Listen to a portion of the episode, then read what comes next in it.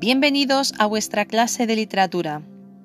Hoy vamos a abordar el contexto histórico, social y cultural de la literatura romántica.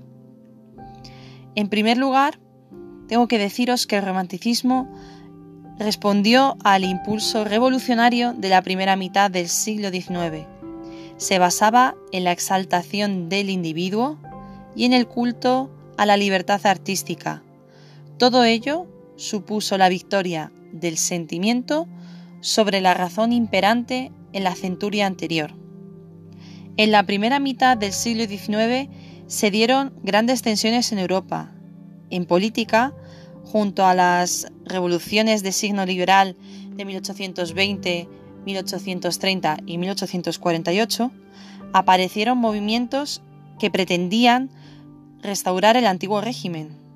La economía estaba marcada por la revolución industrial y la burguesía, como protagonista de estos cambios, verá su posición amenazada en torno a 1850 por una nueva clase social, el proletariado. Durante este periodo, España experimentará momentos de inestabilidad política que impedirían su verdadero desarrollo y que determinarán la tardía implantación del romanticismo en el país.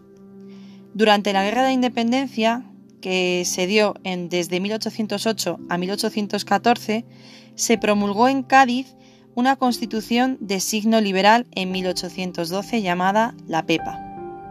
No obstante, cuando Fernando VII llegó al trono en 1814, abolió esta constitución, la PEPA, e impuso de nuevo el absolutismo, que se vio amenazado por la sublevación de Riego y el trienio liberal.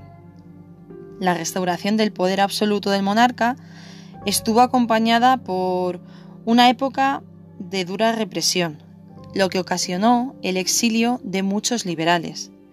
Tras la muerte de Fernando VII en 1833, desencadenó una, una guerra civil entre los carlistas y los isabelinos por la sucesión al trono y lo importante y con lo que quiero que os quedéis es que se concedió una amnistía que permitió la vuelta de los exiliados y con ello el verdadero desarrollo del romanticismo en España.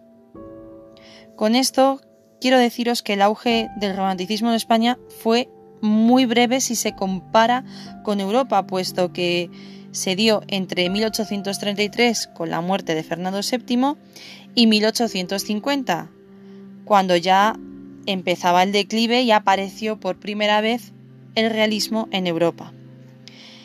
El realismo convivió con, como una manifestación tardía del romanticismo que nosotros llamaremos el posromanticismo español, en el que se inscribe tanto la obra de, de Gustavo Adolfo Becker como la de Rosalía de Castro.